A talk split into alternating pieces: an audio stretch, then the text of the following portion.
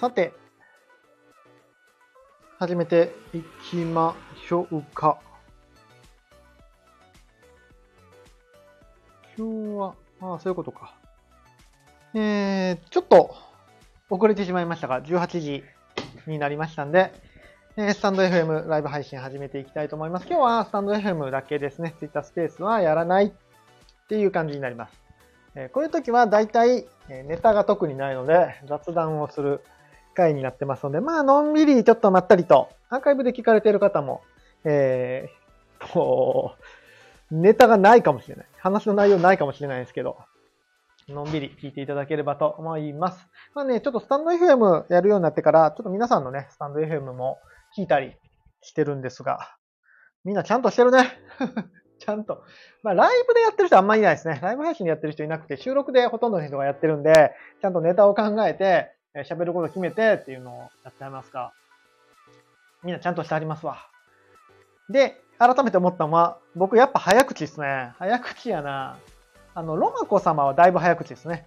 ロマコ様でもすごいのは、ロマコ様はあんな早口で、2倍速にしても全然聞き取れるんですよね。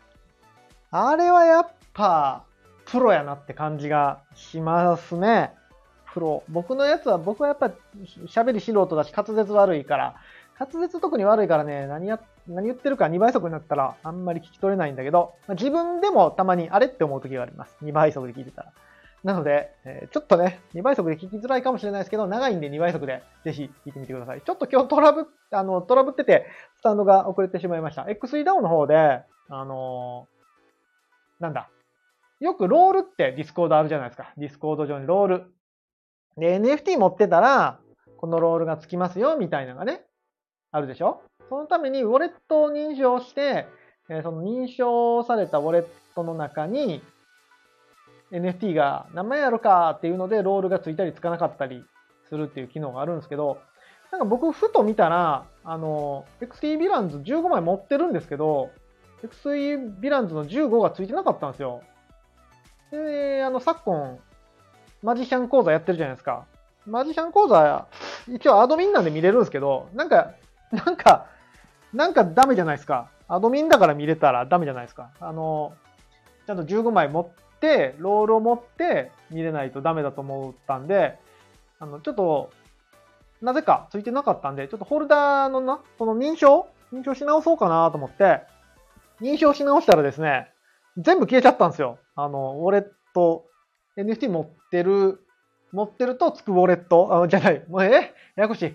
NFT 持ってるとつくロールがちょっと全部消えちゃって、全部というか、正確には2個ウォレット登録してて、片方のウォレットにあるやつ、まあサブのやつ、サブのやつは認証ロールが、ロールがちゃんとつい反映されてたんだけど、メインのやつが全部消えちゃいました。あの MHS もいっぱい持ってるし、ビランズも前ね、10枚 ?10 枚のやつはついてたんですけど、今15枚のやつつけようと思ってやったら10枚も消えちゃいました。なのでちょっとあれ？と思ってちょっといろいろ調べてても、結局わかんなくて、なんでだろうと思いながら、ちょっとゴニョゴニョしてたら18時を待っちゃいましたね。ちょっと相談コーナーに書いたんで、あの、どなたか危険がある方、XE ダウンの相談コーナーで僕の相談に乗ってください。あ、AJ さんお疲れ様です。今日は AJ さんが1個目目ですね。暑いな。暑い。帰宅中ですか？お疲れ様でした。今日も一日。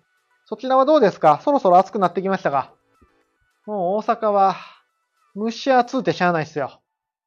もう、そろそろね、クーラーを入れるかどうしようか、非常に迷う状況ですね。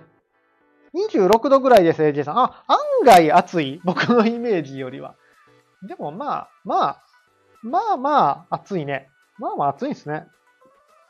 なんだ。15度ぐらいかと思ってたのに。そんなことはないですね。えー、っと、なんだっけ。そう。そんなこんなで、おっと、ルンバが喋り出した。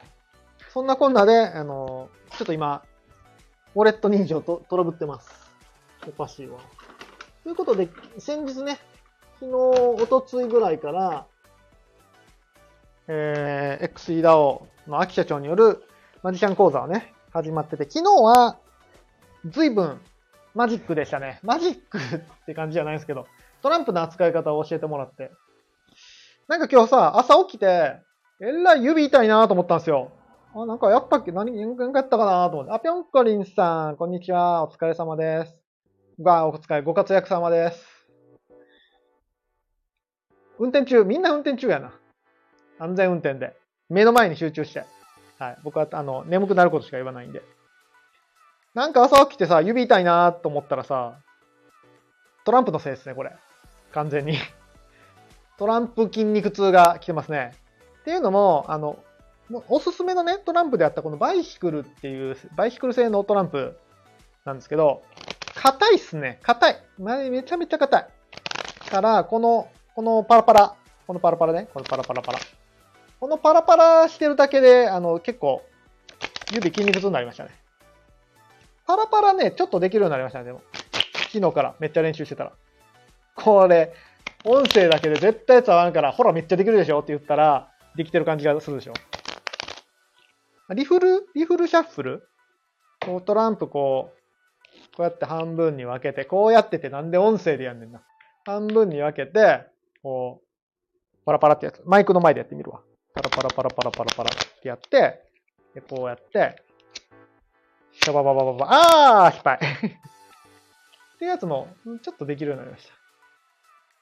さあ、今日は、今日は10時からですね。今日は XEDAO で10時からありますんで、何を教えていただけるんだろうか。ちょっと今日はね、リアルで見れないかもしれない。10時はちょっと無理かもしれない。けどまあまあ、日々の動画を、あの日々の練習をね、していこうかなと思います。で、あのー、最近ツイッターの方では朝起きたら、朝起きたらじゃあ事務所来て、運動習慣ってことね。8日目かな今日はやったんですけど、8日目の運動習慣やってて、ちょっと体を動かす、まあストレッチか、何？ちょっと筋トレ、ちょっとした筋トレかをね、続けてるんですけど、今日から、あの、最後にちょっとトランプを触るっていうのを追加してます。ね、毎日トランプ習慣。毎日、ちょっとリフルシャッフルぐらいは練習しようかな。ヨガの後に。バラバラバラバラ。っ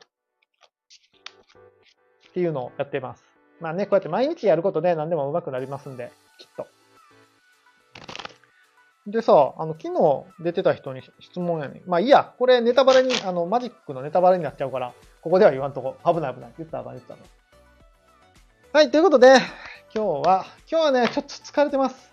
さっきまで、あの、京都で撮影をしておりまして、クリニックのね、いつも通りクリニックの撮影をしてたんですよ。で、えクリニックの撮影して、さあ終わった終わった帰ろうと思ったらめっちゃ雨降ってきたんですよね。超雨が降ってきて京都で。んで、まあ、しばらく止みそうになかったんで、もう雨の中帰ってきました。ずぶ濡れです。で、さっきスタジオに着いて、あの、XE ヴィランズのね、ロールがついてないから、ウォレット再認証しようと思ったら、ロールが全部消えちゃうっていうね。関連ロールが全部消えちゃうっていうトラブルに見舞われて、もう今日はね、踏まれたり蹴られたりですよ。踏んだり蹴ったりっていう日本語がありますけども。あれは僕は昔から納得がいってなくて。いや、今日は踏んだり蹴ったりやわって言ったら、めちゃめちゃ加害者じゃないですか。加害者、えげつないじゃないですか。踏んだり蹴ったりしてるわけでしょそうじゃなくて、実際は踏まれたり蹴られたりだと思うんですけど。なので、今日はまあ非常に踏まれたり蹴られたりですね。雨降るし、ヴィランズのロール消えるし、疲れてるし、トランプ、ま、トランプ曲がるし、まあまあ、ね、そんな日もありますよ。頑張って生きていきましょう。今日何の話しようかなマジでね、今日ちょっと、ほんまに、あのー、帰ってきてからちょっとネタを探そうと思ったんですけども、マジ、あの、そのヴィランズトラブルがあって、ネタがマジでないから、ちょっとネタ帳から、あ、ぴょんこりんさんいるから、ちょっとぴょんこりんさん運転中か、運転中だから、あれかな、説明、あの、会話できないかもしれないですけど。ぴょんこりんさんは、プロの音楽家なんですけども、こう、ちょっとぴょんこりんさんに前々から聞きたいことがあってさ、あの、プロの音楽家から見て、音楽ってセンスですよねって言われるのは、どんな感覚がします？突然の、突然のぴょんこりん振り。音楽ってやっぱセンスですよね、あんなもん、みたいな感じに。あんなもんとは言われないね。やっぱセンスがすごいんですよね、っていう。言われる感じ。どうなのかな？アーティストの方って。僕は昔からちょっと言ってるんですけど、このセンスって言葉が結構嫌いでですね。人々は結構このセンスっていう言葉で、なんだろうな、都合よく言い訳をするというか、やらない理由にセンスを使うっていうのがあんまり昔からね好きじゃないんですよね。で、僕写真やってたら、もう写真はめっちゃ言われるんですよ。写真ってセンスですよね、みたいな話を。で、一応仕事で、まあ、ちょ、僕はデザインのプロではないんですけども、デザインを、まあ、仕事上ね、やることがあって、ホームページのデザインとかもやるんですけども、デザインってセンスですよねって言われることがあるんですけども、僕はその全てにノーを言いたいんですよね。じゃちゃいますよって。でたまにクライアントさんに言われるんで、写真仕事してね、写真、あのー、パッと見せると、わあ、やっぱ写真、プロの写真はちゃいますね。やっぱセンスがいいんですね、みたいな。僕ね、センスないんで、とかいう人がすごいいるんですけど、実はセンスってあんまりね、あ、AJ さん、ぴょんこりんさんの回答に期待しつつ、僕も回答に期待しとこう。家に着いたんで後でアーカイブで聞きます。いつもありがとうございます。そういうちゃんと一言言えてくれるのが AJ さん素敵やな。イケメンやと思いますわ。僕は AJ さんの顔知ってますからね。もうみんな知ってんのかな ?AJ さんの顔。実は AJ さんの顔知ってますからね。で、何やったっけ？あ、そうそうそう。今日はじゃあちょっと、ちょっとあ短めでいきますけども、あの、センスのお話をしたくてですね。あのー、僕は、センスっていうのは、基本的には、あの、知識と経験だと思ってます。知識と経験を、都合よく言ったのが、都合よくなんか、すごいものに見せてるのが、センスっていう言葉だと思ってて、写真もそうなんですけども、デザインもそうなんですけども、結局は知識と経験なんですよ。どう取るかとか、えー、何が良くて何がダメでっていうのは。あ、バイシクのトランプの箱ってこんなとこ折れるんや。へえ、取り出せやすいようになってるんですね。今日はもう映像じゃないから全然伝わらんけど。へえ、今気づきます。結局は知識と経験だと思ってて、で、あのー、うん、あんまりネガティブなことは言いたくないんですけども、その写真がね、うまくないんです、センスがないんですって言ってる人のほとんどは知識不足。で、経験不足ですね。その知識不足、経験不足をなんか言い訳するためにセンスがないんですっていう言葉を使ってることが非常に多くて、そこは僕はあの、こう、非常に苦々しい思いをしてますね。で、まあ、よくなんか持って生まれたものみたいな感覚を持たれてる人もいるんですけども、直、あの、子供の発想力みたいなのは若干ありますよ。若干あります。でもそれってセンスじゃないんですよね。子供しか取らへんものみたいなのはね、確かにあるんです。目の付けどころが子供だな、子供、大人はまあこれ取らないよね、みたいなのは、まあ正直あるんですけど、それってセンスではなくて、うーんと、先入観がないっていうだけの話なんですよね。先入観、例えば大人だったら、写真撮るとき、写真を、えー、カメラ持って写真撮ろうって思ったときに、大体、既存の写真っていう知識がベースにあって、それをもとに写真を撮るので、あんまりその意外なものを撮らないんですよね。あの、実際の話で言うと、何歳だったかな ?3 歳ぐらいのうちの子供にカメラ持たしたら、なんかね、飲食店で割り箸の入れ物を上から撮ったんですよね。うん、それが、いや、僕から見てもすごい写真だったんですよ。親バカですけども。そういうのはあります。大人だったら撮らないよね、この写真。子供だから撮ったよねっていうのはあるんですけど、それってセンスじゃなくて、先入観なんですよね。だから先入観を外すっていうのは一つ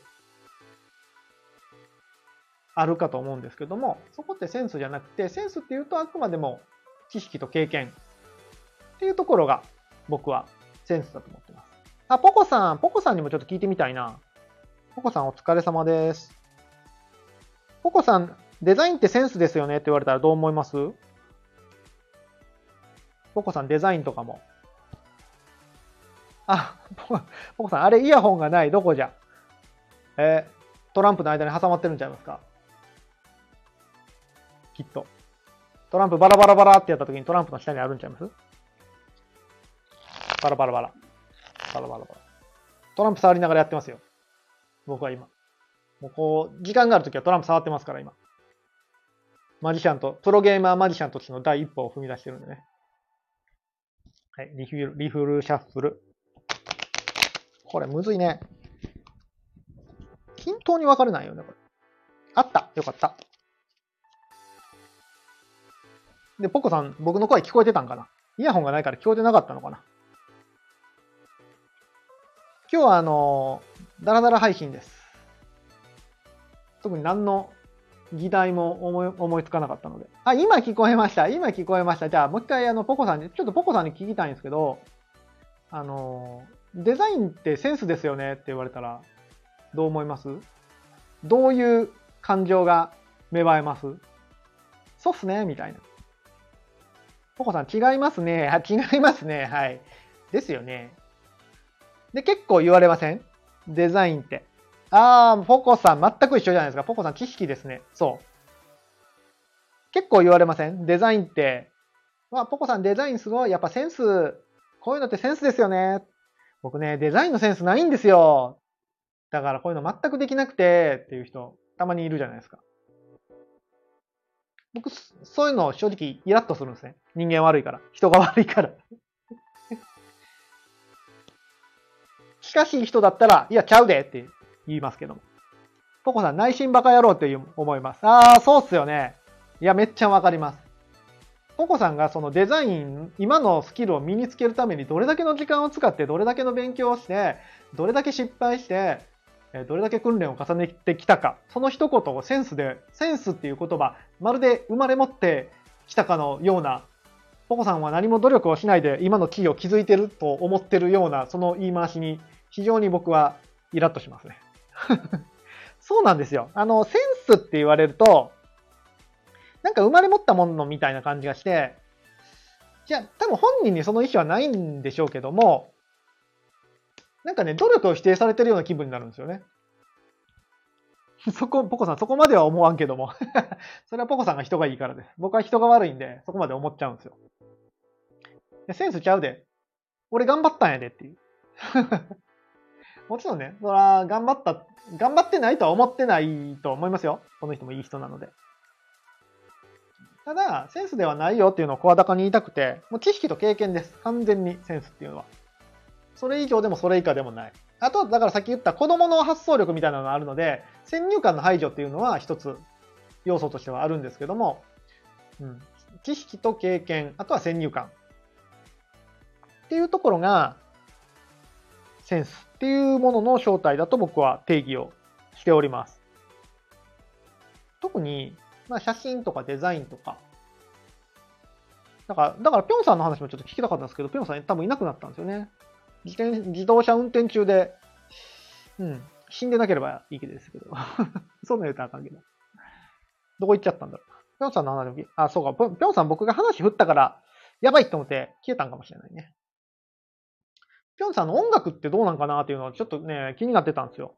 音楽ってどうなんでしょうね。音楽、僕ちょっと、僕も多分音楽も、その知識と経験と技術の話、スキルの、スキル的な話だと思ってるので、そう言われるとどうなのかなっていうのは非常に気になります。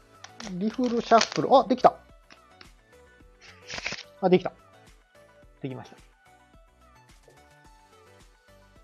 こんな感じで。あの、なので、イラストレーターさんとか、えー、絵描きさんとか、まあ、カメラマンを含めて、センスっていう言葉はですね、ちょっと、僕さん言いますね。知らんけど。出た知らんけど。センスっていう言葉を使うのはですね、ちょっとだけ注意した方がいいかもしれないです。もちろん仲いい人からね、センスいい、センスいいねって、あ、センスいいねって言われて、イラッとはしないですよ。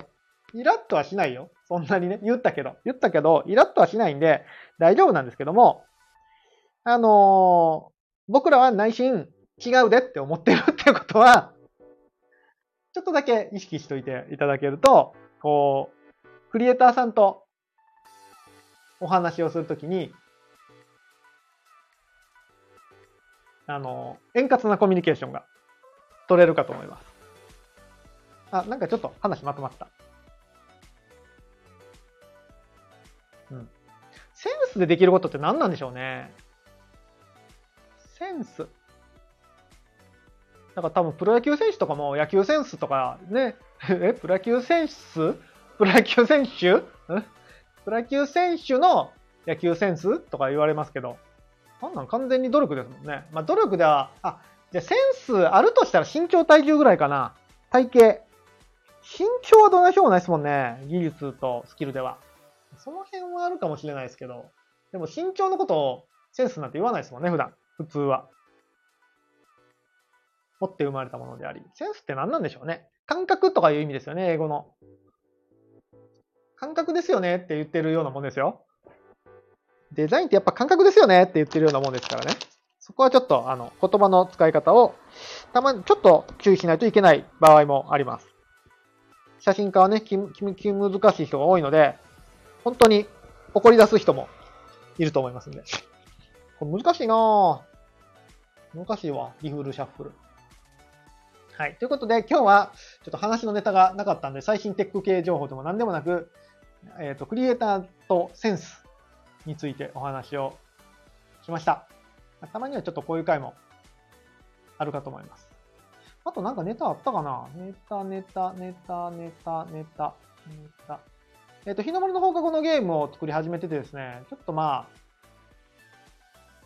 えー、まだまだ、なんちゅうかな。もうベースのベース、基礎の基礎を作ってるとこなんで、まだ何もお見せできる、そんな簡単にね、ゲームはできないんで、えー、なかなかね、遠いんですけども。ただ、うーん、どうかなあ、ゼロさん、お疲れ様です。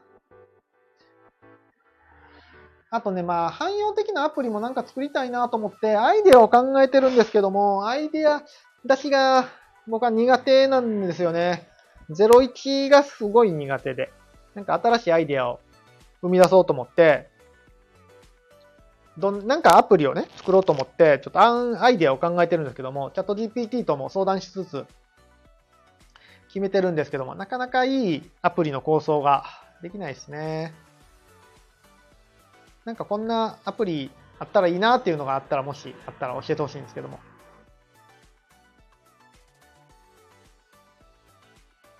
ネタ、ネタ、ネタは、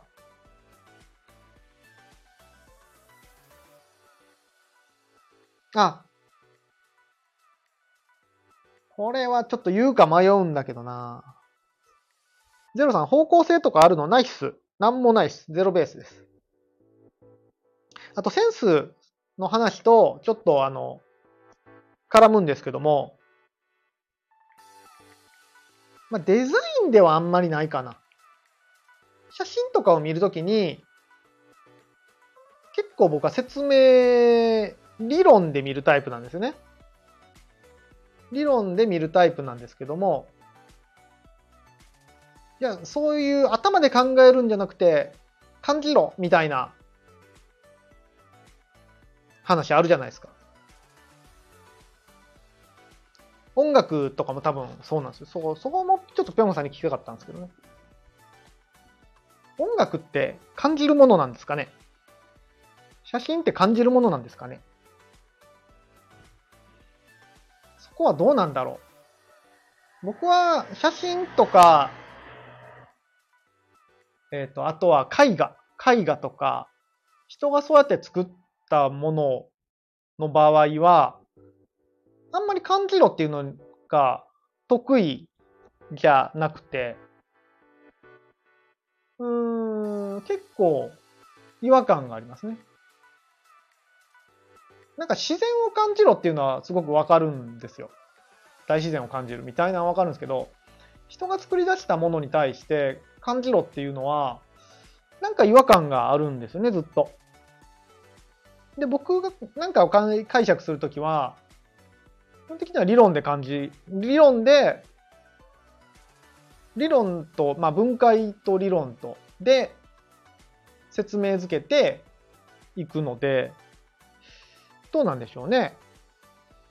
えー、ゼロさん、感覚に後付けで理論つけるものじゃない。感覚に後付けで理論つけるものじゃない。まあまあ、んなんか言ってることはわかる気がします。あの、まず感情が動きますよね。そうそう。それは確かにそうかもしれない。感情が動いて、なぜ感情が動いたんだろうっていうっていうことかな。それはわかります。ココさん、それは見る人による。ケンチロさんはクリエイターだから作り手の立場で考えるんでしょうね。あー、そういうことか。あー、そうなのかな。うーん、なのかな。なんかね、僕の感覚はアートってすごく数学と似てるんですよね。リズムなんですよね。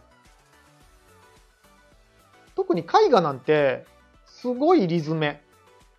なぜここの、ここにこのものがあるかとか、えー、彫刻なんかもそうっすよね。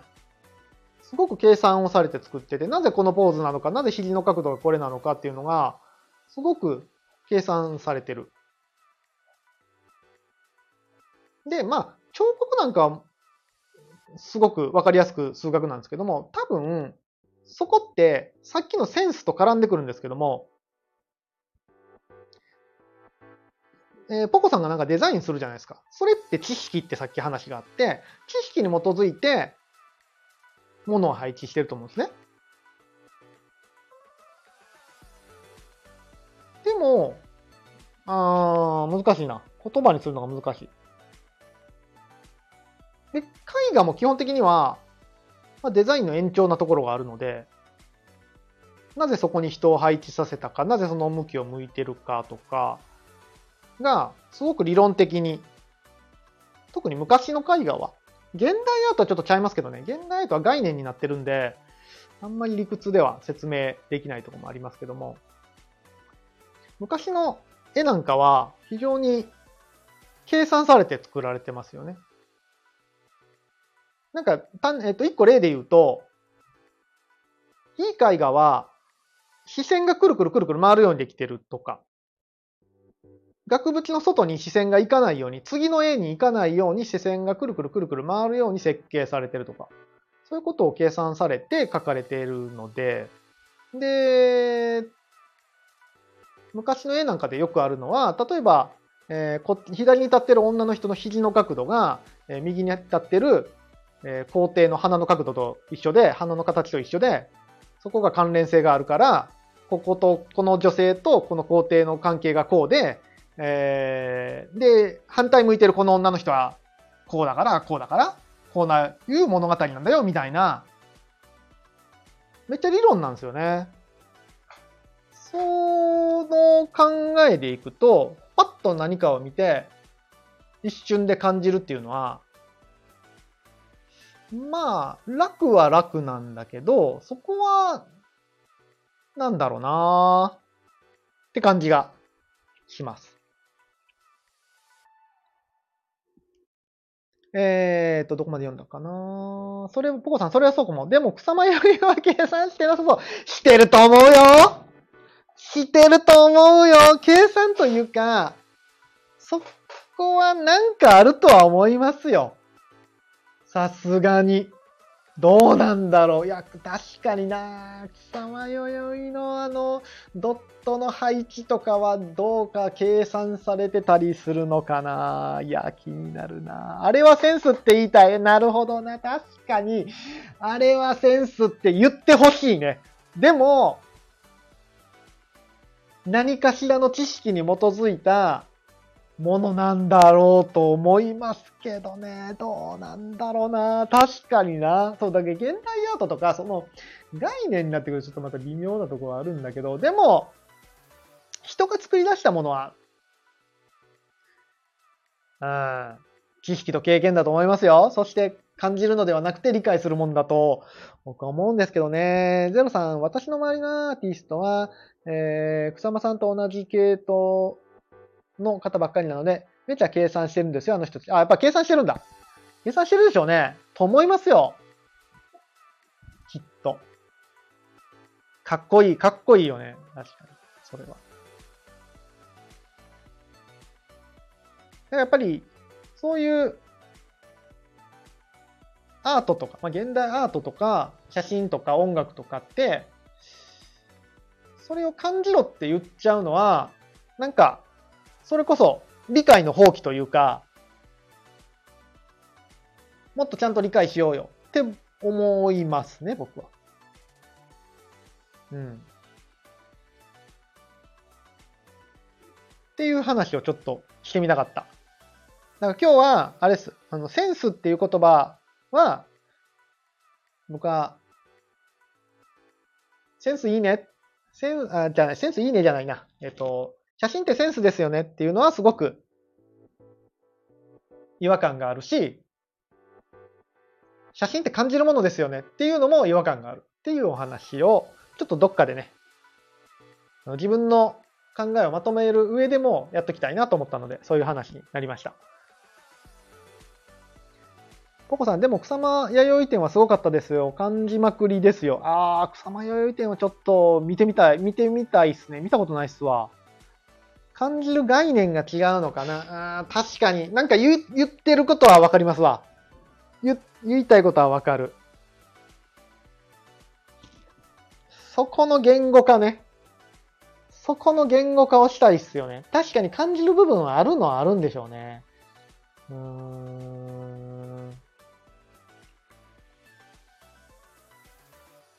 言葉で説明できない部分はた、まああるね。言葉で説明できないとこは確かにあるんですよ。うん。それは認める。それは認めるんだけど、それを、それを感じるというのか、言葉で説明できないところを感じるというのか、いうのかな。確かに、えっ、ー、と、東京に僕行った時に写真展を見たんですよ。深瀬さんの、深瀬さんの、深瀬正久さんの写真展見たんですけど、もう狂気なんですよね。狂ってるんですよ。基本的には全部。その圧みたいなのは、すごく感じますよね。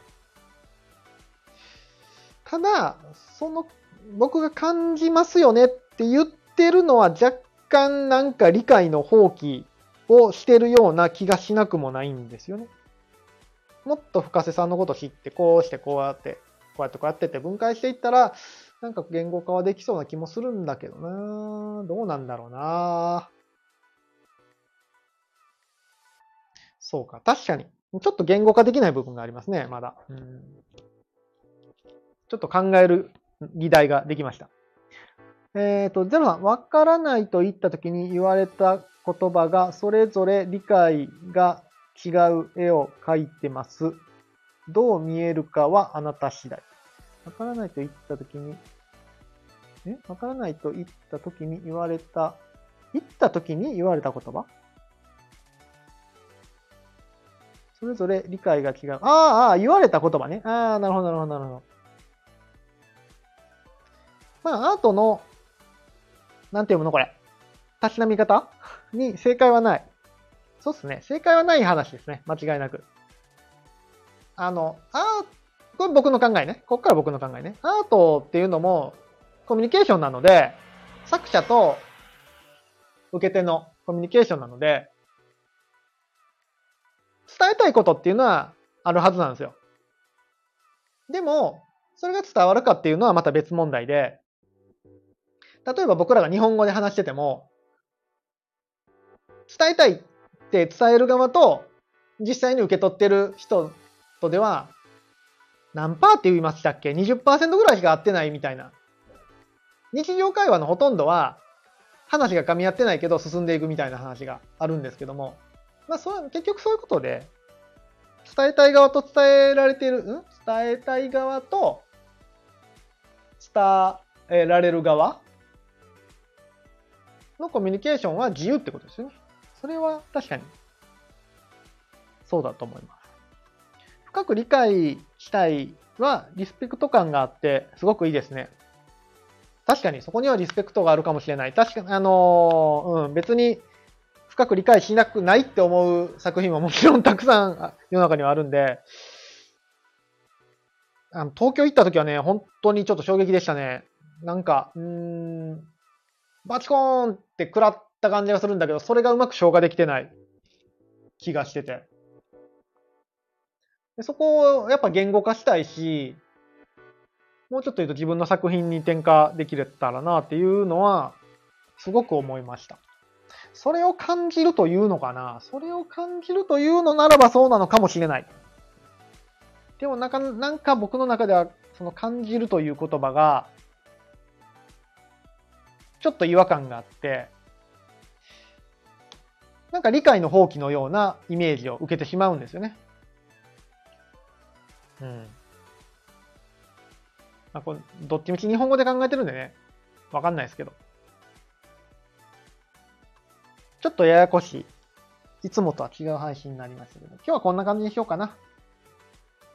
さて、アーカイブで聞かれてる方もぜひ、その、センスとか、作品を感じるっていうの、ところに対して、なんか意見が、意見というか、私はこう思いますでいいんですよ、こんなもんは。こうやってぐだぐだ言ってるのが楽しいんで。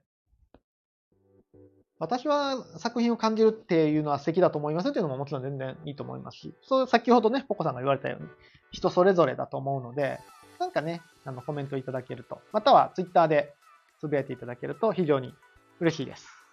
ポコさん面白かったです。ありがとうございます。ポコさんのおかげでなんかまとまりました、話が。えー、ゼロさん、自分なりの理解は人とは違うかもしれない普遍的な見方はないと思うんです。自分なりの理解は人とは、そうですね。うん、それはそうだと思います。あの、みんな違ってみんないいだと思います。そこは先のコミュニケーションと一緒ですね。僕が例えばなんかね、あの、100文字ぐらいでわーって喋ったとしても、受け手の、なんちゅうかな、もっと言うと、受け手の、その時の体調によって解釈が変わると思ってるんですよ、僕は。なので、同じ写真を見た時も、今日見るのと明日見るのとは違うし、意味が違うし、もっと言うと、しんどい時と楽しい時で見るのも違うし、まあそれはもう全然そんなもんだと思いますよ。うん。それは全然そうだと思います。じゃあ今日はこんくらいにしようかな。えっ、ー、と、明日は一日スタジオ作業だけど、ちょっとやることがいっぱい溜まってるので、ちょっと調べて最新テック系ニュースっぽいことをやろうかな。頑張って。なんかこんなことについて話してくださいっていうのがネタでありましたら、ぜひ教えてください。では、今日はこんくらいにしたいと思います。えー、お付き合いいただきましてありがとうございました。皆さんのコメントで成り立ってるチャンネルになってます。あ、自己紹介してない今日。自己紹介もチャンネルの趣旨の紹介もしてないけど、まあ、いっか今日は。こんな感じです。では、明日もみな、明日は？何曜日？木曜日？明日もう木曜日？早いなぁ。6月終わるじゃないですか。やば。請求書作らな。月末処理をちょっと頑張らなあかんな。月末に向けて。暑いしね、ちょっと体調、昨日寝れなかったんですよね、なんか。夕方にコーヒー飲んだからかなと思ったけど、そんなあんまりコーヒーで寝られないとかないんですけど、ちょっとだからね、ちょっと今精神的に、メンタル的にダメなのかもしれない。寝れない時ってね、結構、あの、そういうことがあるんでね、メンタルがやられてる自分が気づかないうちにメンタルがやられてるってことがあるので、ちょっとね、季節の変わり目なんで、皆さんも注意していきたいと思います。では皆さん明日もヒーローの心でありがとうございました。で、こうしてこうしたらちょっとあれっぽくなるんで、